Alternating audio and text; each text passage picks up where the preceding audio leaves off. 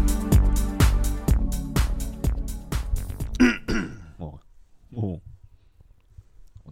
这几天在听那个何立安的那些卡 podcast，哦，何立安自己也有吧？叫什么怪兽讲堂还是什么的，嗯，我去听他怎么去表达一些平常我我想讲的，但是我不知道怎么表达的事情。哦，我他们发的现他们不是说比较很偏那种就是大众量偏导向的你听得出来，但是他讲的东西是让人家可以接受的，哦，你可以去听听看，你打怪兽就有了。有机会看看。然后再加上他的表达方式是蛮厉害的，那人家教授呢，有的教授也不会讲话，只会教课。啊就讲理论，就照书本书本上面讲。没有没有没有，他讲的比较平易近人一点。嗯，会有时让候你说那种比较不会讲话的，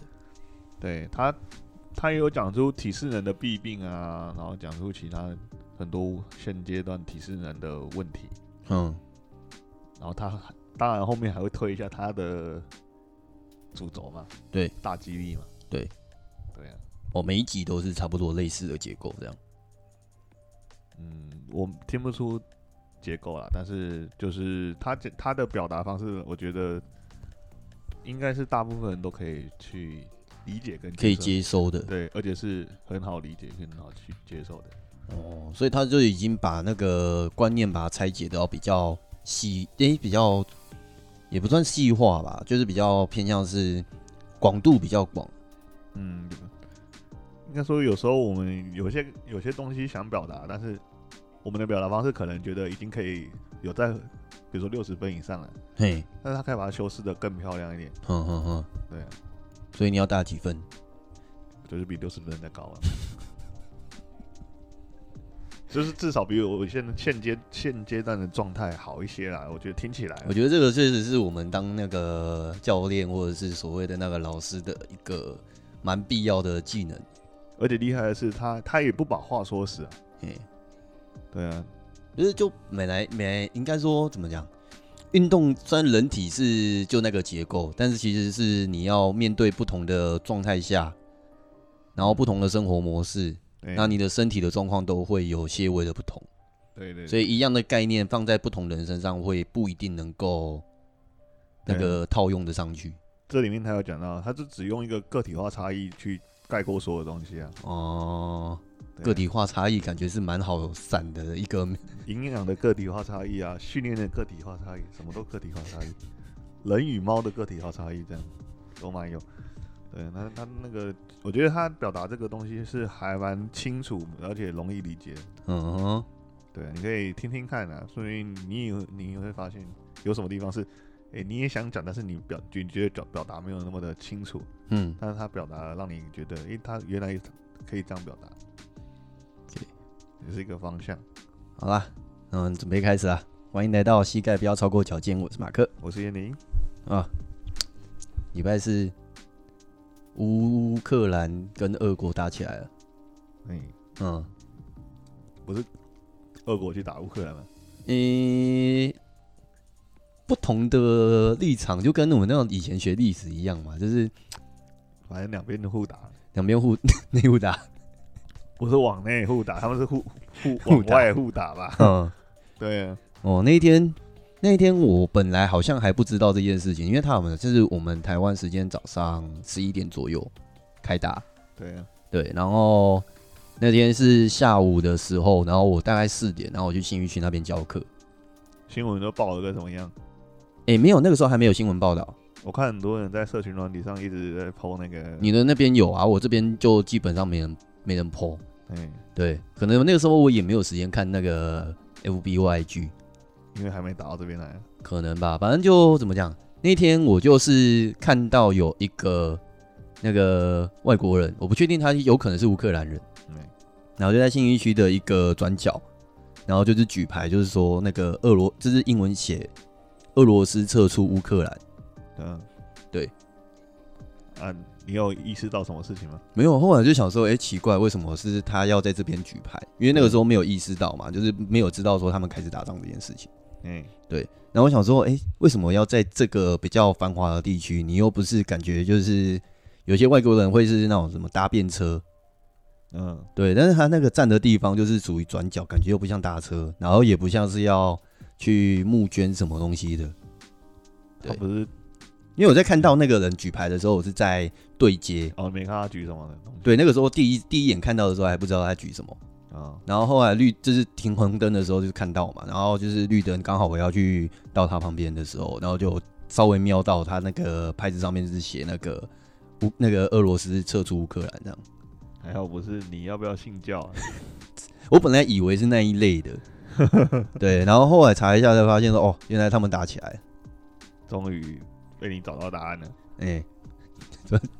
你刚刚要接那个话，我以为说怎么终于要打起来，没有啊， 嗯，其实那个那时候那那一天呐、就很多人在呃发发相关的这个文章或视频什么的，哼，影片或什么的，然后就会说什么这两国打起来了，然后股票的啦，也说什么大跌啊、哦，对，那天好像股市大跌，大概我听说那一天好像总共台股下跌了大概四百六十点吧不知道哎之类的我，我只听到大跌，然后我也不知道跌得多惨。哼，反正就很就是有战争打起来，然后大家就是。我不晓，我其实不太了解股票的运作模式啊，反正应该是大家就是大量脱手吧嗯，之类的。反正就是你可能你手上握一百块，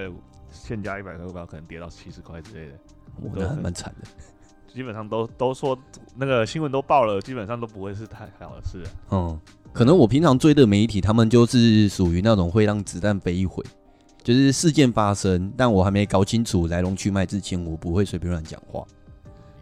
这样比较谨慎一点，比较谨慎一点啊，相就对相对慢一点。哼哼哼哼哼。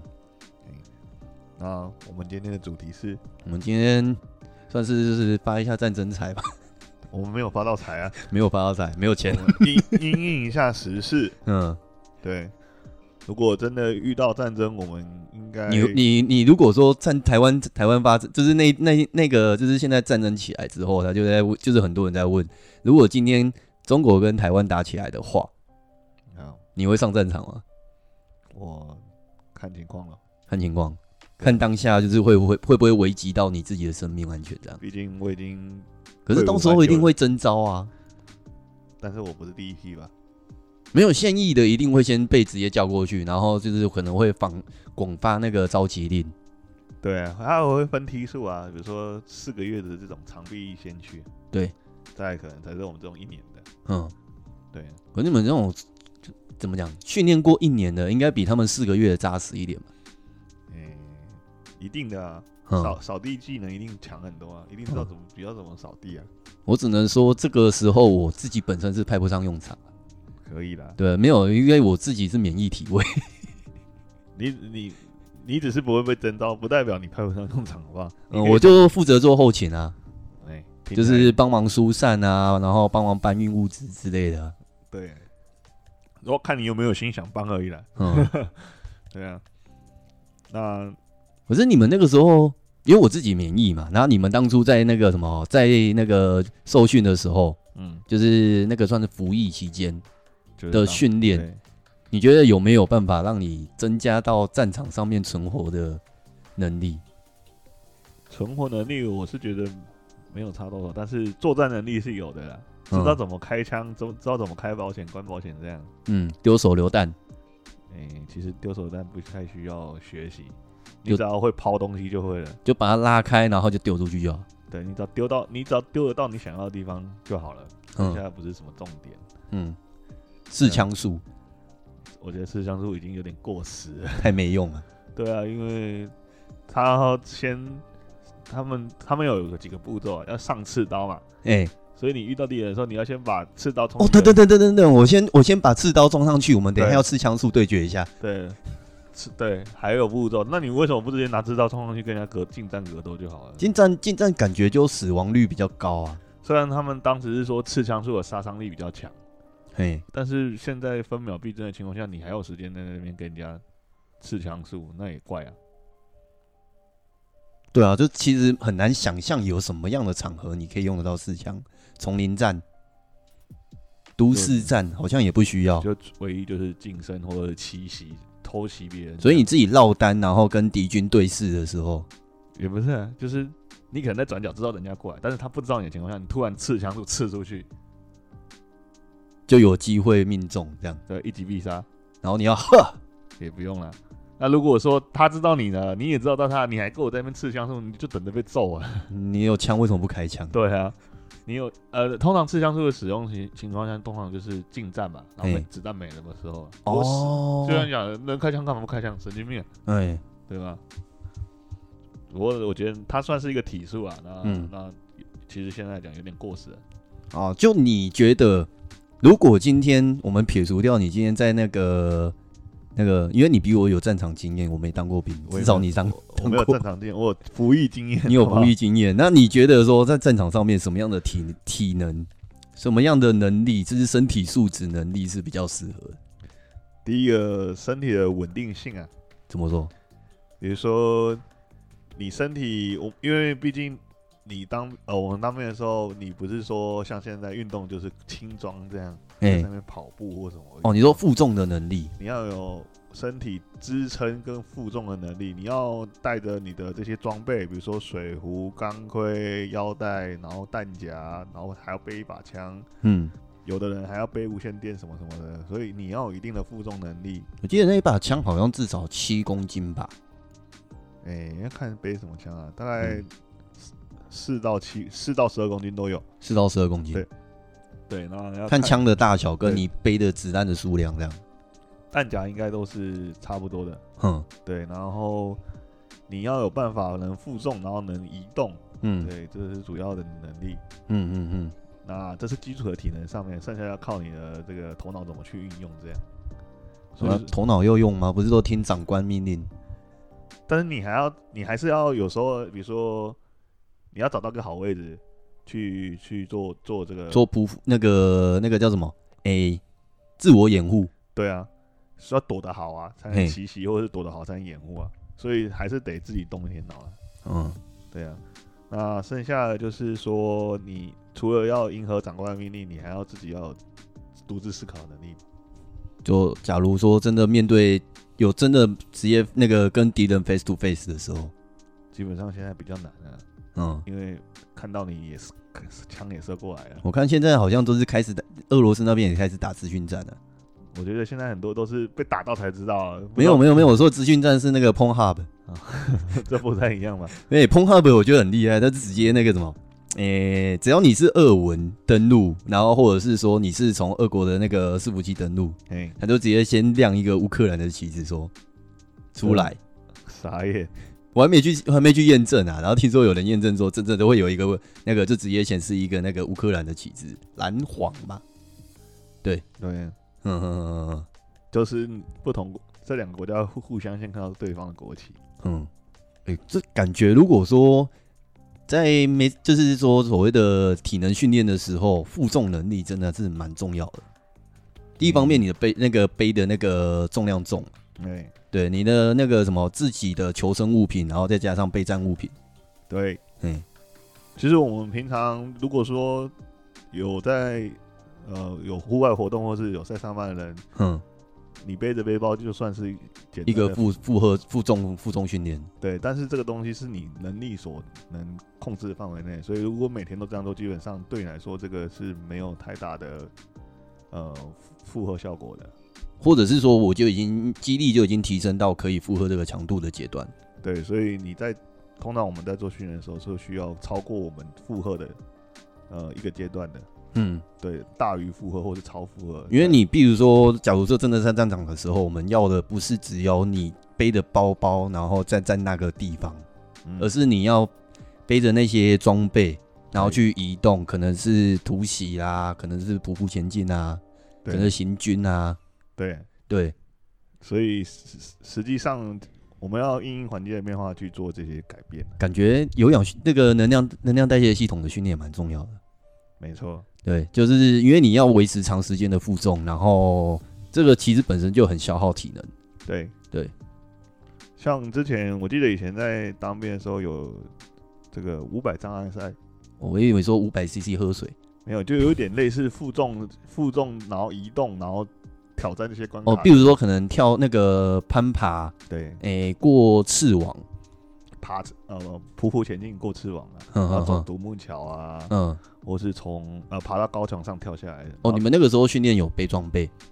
其实我也都在部校里面跑过一两两次而已，就那个新训的期间，没有没有，就受训期间啊，不是新训，但不是新嗯训，就是新训结束之后了。对，那时候受训成下士的时候，嗯，那那个五百障碍赛就是它总共是五百公尺全程，对，第一关是要跨过两个木头，圆木头，嘿，然后第二关是要爬到、哎、等一下，，你先先问一下，你是那个时候是什么兵种？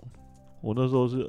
二兵啊，没有啊，陆不是军他二不是兵会给你一个头衔，然后比如说可能秩序兵啊，还是什么炮兵啊，还是什么兵之类的。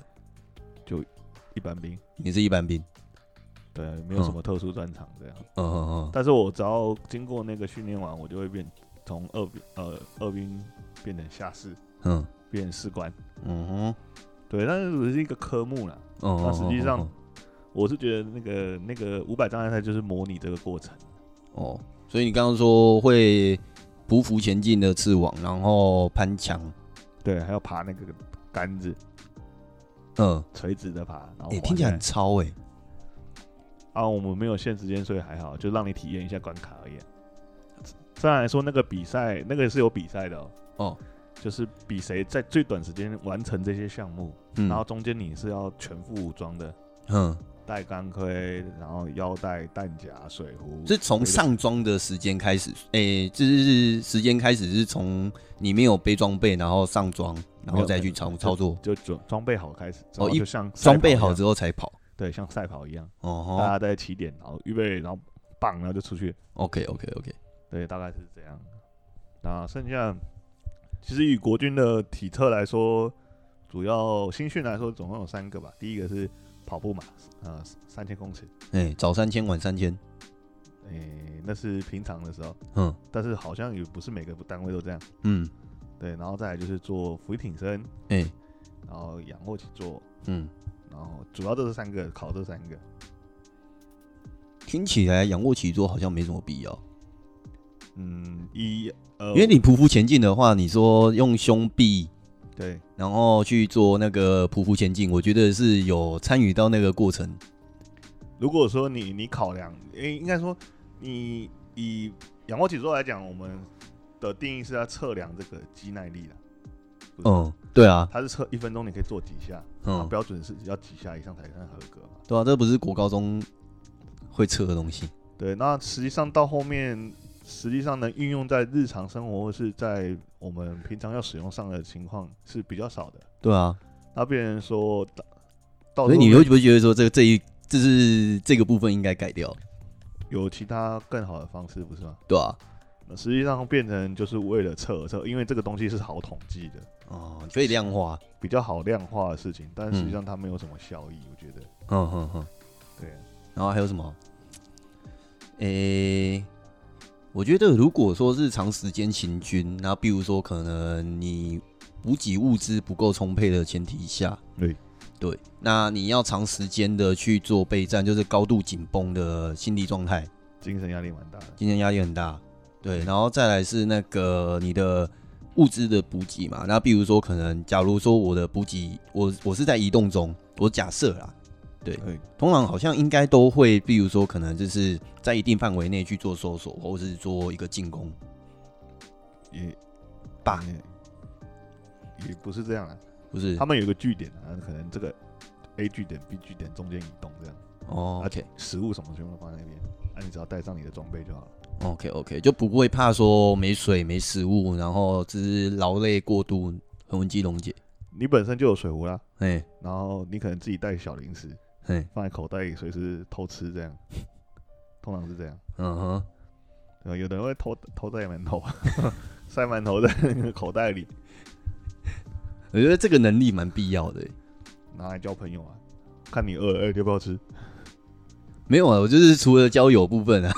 对啊，那如果说你在那个什么，这是真的是在备战，这是真的已经开始像那个乌克兰那样，像台湾，如果说真的是打起来的话，对，那你没东西去做补充，其实对于说那个精神消耗还蛮大的，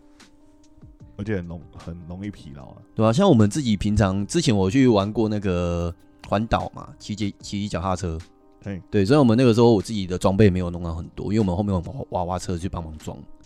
但听是起来蛮不蛮不错的，对啊，就是就是就是装备是别人帮忙弄了，就是一些补给物资是有车子在。嗯，对，那我们的脚踏车就负责骑脚踏车，对，但是光是这样子，我们大概可能每五到十分钟左右就要稍微小补给一下，你才有办法去支撑你，因为我们那个是总共就四天嘛，对，对我们一整天的时间里面，就是大概有十二个小时都在骑车，听起来时间拉很长哎，时间拉很长啊。所以，假如说我今天在一个精神紧绷的状态下，然后持续运动的状态下，我大概如果没有五到十分钟稍微小补一下，那我很容易整个身体就会虚脱。如果是真的在那个战争状态下，其实没有那个时间让你，慢慢补，对啊，对，就变成你会发现你到最后变成精神上的那个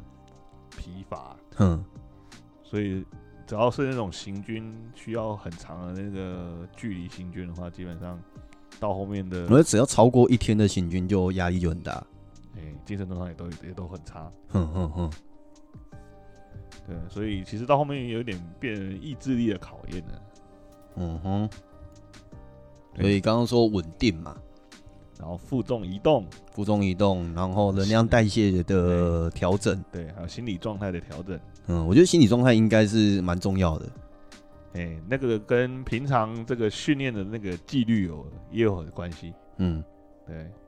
不然还为有，我觉得当兵我听到的就是所谓的那个军营里面的作息生活，不是可能早上六点，然后晚上可能八九点就熄灯，对，对吧、就就就超级规律的啊、其实你在当兵的时候，他们有这个唱军歌，也是一个提振士气的方式。嗯，就像你如果在国外突然听到台湾国歌一样，你会觉得有点感动。我我觉得说这什么东西，你会看看是到底谁在放哪个哪个台湾仔这样，有一个非常就是在 在国外，然后很很爱国的，对，哪个阿古，哎然后我就会想说，你都已经跑到国外了，还爱国？哎，没错，通常是这样啊。嗯，对，所以他们有许多方式，只是为了要维持这个。你看起来好像不太能理解，但实际上他可能在某个时时间点是有它有的必要性。必要性的，只是那个时间很少。 OK OK，然后还有什么爆发性吧？爆发性，对啊，就是假如说我今天真的是跟人家就是有机会近距离交战的时候，对，对，那你的有办法把自己的整个精神，然后专注力，然后以及说你的体能能够在瞬间爆发出来。通常是要快速进入亢奋状态。对对对对对对对对，马上让自己的肾上腺素爆发。有啊，要逃命的时候，你就会爆发，死命的要跑这样。不是交战的那一瞬间。你有看过什么敦刻尔克大那个？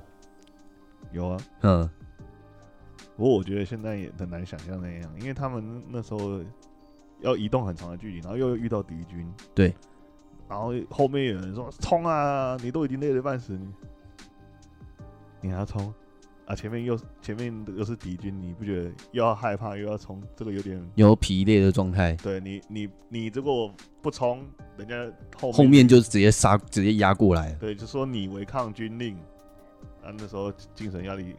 爆爆高，嗯，对那个时候我记得有一些战争片还会说，就是如果你不冲的话，那个长官就后面扫射。欸你冲前面也是扫射啊。没有啊，他就是让你逼你一定要往前冲啊。那也是一个手手段呢、啊。哦，所以其实大家都不太愿意看到战争的原因，是因为会有很多违智反商，违反人性的方式，嗯，对，然后造成许多嗯无辜的那个也不能说无辜啦，就是也也好像也不能说不无辜哦，反正就是不必要的战争伤亡战争一发生之后，然后一定会有死伤，对，然后这些死伤原本都是可以避免不必要的，对对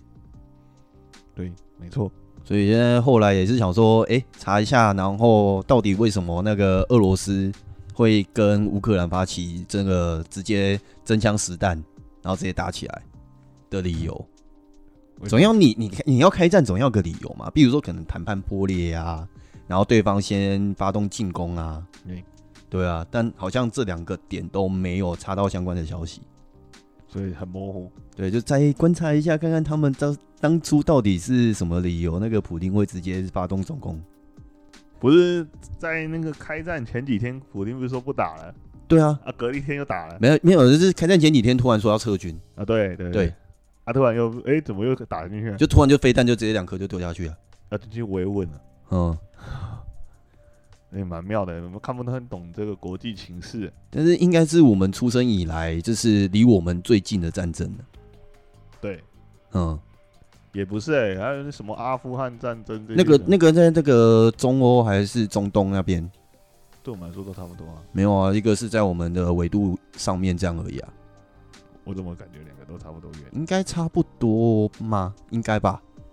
对啊，所以虽然不是不是第一次看到这个战争开打，啊，我知道为什么了，嗯，因为这次的战争不是美国发起的，哦，以前听到的战争很多是美国发起，美国又在搞了。美国发起哦，好吧，老大哥，我们也不能讲什么。这次美国还没出来讲话，哎、美国不敢出来讲话。出来讲话又要被人家说你又想搞什么？嗯，对，所以现在都还没有找到资讯说就他们过就再等等看啊，因为现在太快评太快下定论的话，其实也没有什么意义啊。对对，我们总要就是把他们，就是等那些就是有办法在第一手、第一线，然后收集到情报的那些人整理完之后，我们才能够接收嘛，对对吧、那我们在后面这些接收端的，我们就先顶多就谴责战争爆爆发这件事情了、没错。嗯嗯嗯嗯嗯，然后回到我们这个运动上面，就是其实我们平常在日常生活中，我们就要有有行为有意识的去提升自己的身体状况啊，嗯，比如说，加强自己的体能啊，嘿提升自己的肌力啊，保持自己的运动习惯，嗯，不要让自己的体身体状态在平不常管有没有要上战场，对你不管是在第一线人员对，或者是说可能我们正在遭受攻击的状态下，你也要有保护自身的能力。对这些能力不是突然有的，而是需要一段时间慢慢累积出来的。嗯嗯，对，那对啊，与其在那边就是那个找别人帮助自己，那不如说自己有一有一个能力把先把自己照顾好。对对，嗯，我觉得这个东西是跟基本的这个国民意识有直接关系的。我记得好像在那个礼上礼拜四嘛，我们今天是二月二十六号，对哎、不对，不是上礼拜四，就两天前而已。对两年前而已，反正就礼拜四的时候，然后就有在之前好像礼拜二还礼拜三，然后就看到有那个新闻在报道说，那个乌克兰那边有一个阿嬷，对，七十几岁吧，啊，他怎么了？她就趴在地上，然后就是拿着那个步枪，对，然后在练习那个射击，他们已经全民皆兵了。全民皆兵啊。然后那个阿嬷的发言很屌，怎样？她就说那个我的孙子我来救，我以为他说我把你们，我要当你们打成疯魔之类的。没有啊，我觉得他们好，就是他们就是有备战的意识在，但是他们没有那么好战。哦，你知道你刚刚那个说法，就是说他们本身就是属于那种好战的民族，而且其实他们其实很好战，只是因为是国际的新闻，他需要修饰一下。嗯，而且不止那个阿嬷、欸，好像就是那个报道就直接是一群阿嬷在那边采访，妇女会的，大家一起来作战。就是大家各人手一把枪，哎呀，那个那当地的那个应人该就是你刚刚说那个，就是平常平常时间就自我保护，哎，他们已经有那个意识了。毕竟连我们离那么远，我们都有感受到他们这，我们都有看到新闻，感受到他们的这个紧张，其实更何况是他们当地人民，哼哼可能哼，早就已经有在准备了。就他们其实内线就已经知道说，这是我们外国人嘛，他们国内可能就多少有听到一些风声，可能开战的机会蛮高的，所以他们早就在做准备，只是用不用得上而已。这样，嗯嗯嗯嗯嗯。对啊，不过射击好像就比较难去做一般的训练了吼。你说呃跑这个射击动作嘛对啊，也是可以啊，你要趴着，你需要维持这个没有，因为射射击击它的准度有很多的因素嘛。的，你有看过那个有一你部片叫什么《美国狙击手》？所说以那个是美国的内宣那个外宣的呃外宣片嘛，听说啦。然后里面就有介绍到是说，因为他那个美国狙击手他的角色他是说，嗯目前历史记录上面就是狙击距离最远的，嗯我忘记是几公里，反正它就是里面它有介绍到说，包括你的视野可以跟你的待的位置，选选点啊、选点，然后以及说当当下的气温、风向，然后还有什么光线，都会影响到你的区级的一个难易度。对啊，对可是难易度会随着你的距离而增加越来越多，因为不对对对一定对对是对对，不一定因素越多，就是可能这边是南吹，就是靠近自己可能是西南风，哎，然后再往远一点的话，就是可能是风向就有一点偏西。其实你如果只是拿一般我们国军现在使用的这种 T T 九幺或者六五 K two，他哼，们射击域在一百到两百公尺而已，没有你想象中来的那么大的哎、变数。不到一公里哦、可以射得很远，但是打哦，就不是，打不到你要的目标上，可是它超过一两百公里，应该还是有杀伤力吧？打不到你都等于没杀伤力啊。不是啊，就是它的杀伤力，我是说它的穿透能力应该还是在，离越远这个这个那个准威度威就是会越来越偏。对威力也越来越小。对啊，对啊，对啊，对啊，对啊他们的有效的射程都蛮远，都超过一公里，但嗯是他们的准度没有到那么高，哦，所以实际的有效范围其实在一百到三百公尺之间可。恶！你这样一讲，我就是越来越对国军没有信心。嗯，其实也不用没信心，因为那些枪都是准的，在有效范围内都很准，对啊，对啊，对啊，对啊。对啊所以你怎么把它安插在有效范围内？所以我们的国军的配给的一些军火，它都比较偏向是短距的，也有长距的、啊、狙击枪啊，狙击枪也有。对，一公里多、啊。对，然后讲到这个，其实有一些还是可以因为因应射击上去做一些体能上的准备，因为我们这个射击它有分成几种射击方式，第一个就是最常看见的就是卧射嘛，就是嗯趴着，嗯，趴着的你不是整个人就放轻松趴在那边跪着枪这样没事，不是吗？没有，你肩膀要抵着枪，然后身体要保持稳定，嗯然后你在射击前要开始调整你的呼吸，哦，因为你吸你吸气的时候胸腔会有扩张嘛，那嗯时候你是趴射的状态，如果你扩张就会可能动作就会有一点偏离。会有一些起伏。嗯那你你一扩张，枪被抬起来，它就会射低一点，所以嗯你要配合去呼吸，然后保持心理的状态。其实这东西是可以，都都是需要去练习的。哦，训练的部分是这边。对，那也有跪射，就是单脚跪射这样，像这种呃弓箭步蹲的这种方式。嗯，它需要的就是腿部的稳定嘛。对啊，听起来它就是跟趴射比起来，它的稳定性就比较少一点点。对，对还还有一个叫做站姿的腰，因为我们一般认知的那个所谓稳定度，应该就是你的着地点越多越稳。对，毕竟枪都是有后坐力的。嗯，对你一般没有呃没有练习过的人，可能开枪的时候会被它吓到出的声音，还有它的后坐力。嘿，对，所以我们除了趴着、蹲着、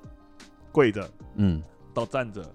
其实嗯它都有相应的可以去去训练怎么维持稳定的动作的姿势。一般站姿区射击感觉就比较偏向是像我们平常看到那种警察拿那个嗯，类似那种手枪的那种状态对才会有。对，那所以像那种军用那种枪的话，你没有说趴射或是有一个依靠物的话，可能就比较难去抵挡它的后坐力了。后坐力有，但是不会到大到让你觉得哦，就是顶多吓到这样而已。弹你整个人被被、哎、我听说有人被后坐力把锁那个什么肋骨锁骨打断的、还嗯是他有骨质疏松？也不是哎、我通常听到这个第一个想到的是他是不是枪托没有贴好贴紧在他哦，他有一个距离。他是中间有一段距离，然后造成那个后坐力打在他身上 OK 没 OK，有缓冲到啊，嗯所以造成这个断裂嘛。那实际上我们在练习的时候都会要求说一定要贴好，嗯，不要让中间有一个空隙在，不然就反而是还没伤到敌人之前自己先受伤。自己把自己锁骨弄断之类的。嗯，对啊，那实际上我刚刚讲的是没有移动的状态。那如果你今天是在移动的状态下，那个也是一个反应力啊、敏捷性啊的的，可以去训练这些。你就要瞬间进入到自己觉得稳定的状态下再去做射击。我们通常看到那种电影啊，这种警匪枪战人都很帅，拿着枪跑反，正那个手指那个怎么讲，掌心朝下，然后就是单手射击这嗯你样。拿你拿你讲的是手枪，我讲的步枪这哎、种，没有啊，也有步枪这样子扫射啊的。那个就有点夸张，像什么兰博拿两个五哎、零五零七枪那边扫，那个就有点夸张。连射那个连射法打开，然后直接扫射对。那个开全自动这样按着它就会把子弹喷光这样。嗯，那个就有点夸张了，但是还是有人做得到，但是毕竟是少数所以人。肌肉量要够多，有可能可以做得到。对，呃那就实际是对啊，实际上就算连最普通的那种手枪、嗯，小手枪，后坐力都大，都会很大。我所以记他得手枪在射击的时候，你要把你的肘关节、腕关节就是完全固定住。嗯，其实他们他们设计就是这些动作出来，最最主要的用意就是要稳定嘛，对吸收冲击力就这样，对，对啊，因为你只要没办法完成吸收冲击力，或是没办法稳定，你基本上也打不太准，嗯，对，所以如果今天你想你想哎、要不为对，馆长那打的三枪好像就是曲臂的射击的感觉。小手枪，不过那种手枪通常是自制改造的，哦，如果是国国军呢，我之前在部校，他们他们还在用，他们教的那个手枪是二战还在二战到现在还在用的。人家不都说中那个什么军用装备里面的那个年纪都比你还老，对啊，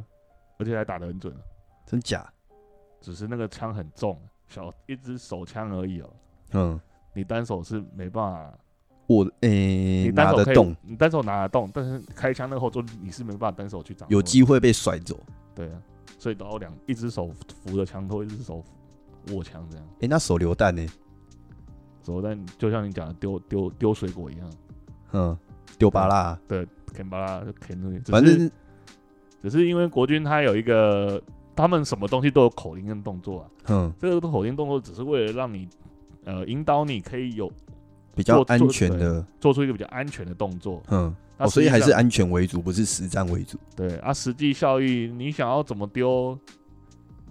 没人没他们会有一个规定在，哼哼，不一定会丢别人，但是他们有一套流程就是要让你安全。哼。哼，对啊，我有看过有人很用力往前丢，就这个手榴弹是往上飞的，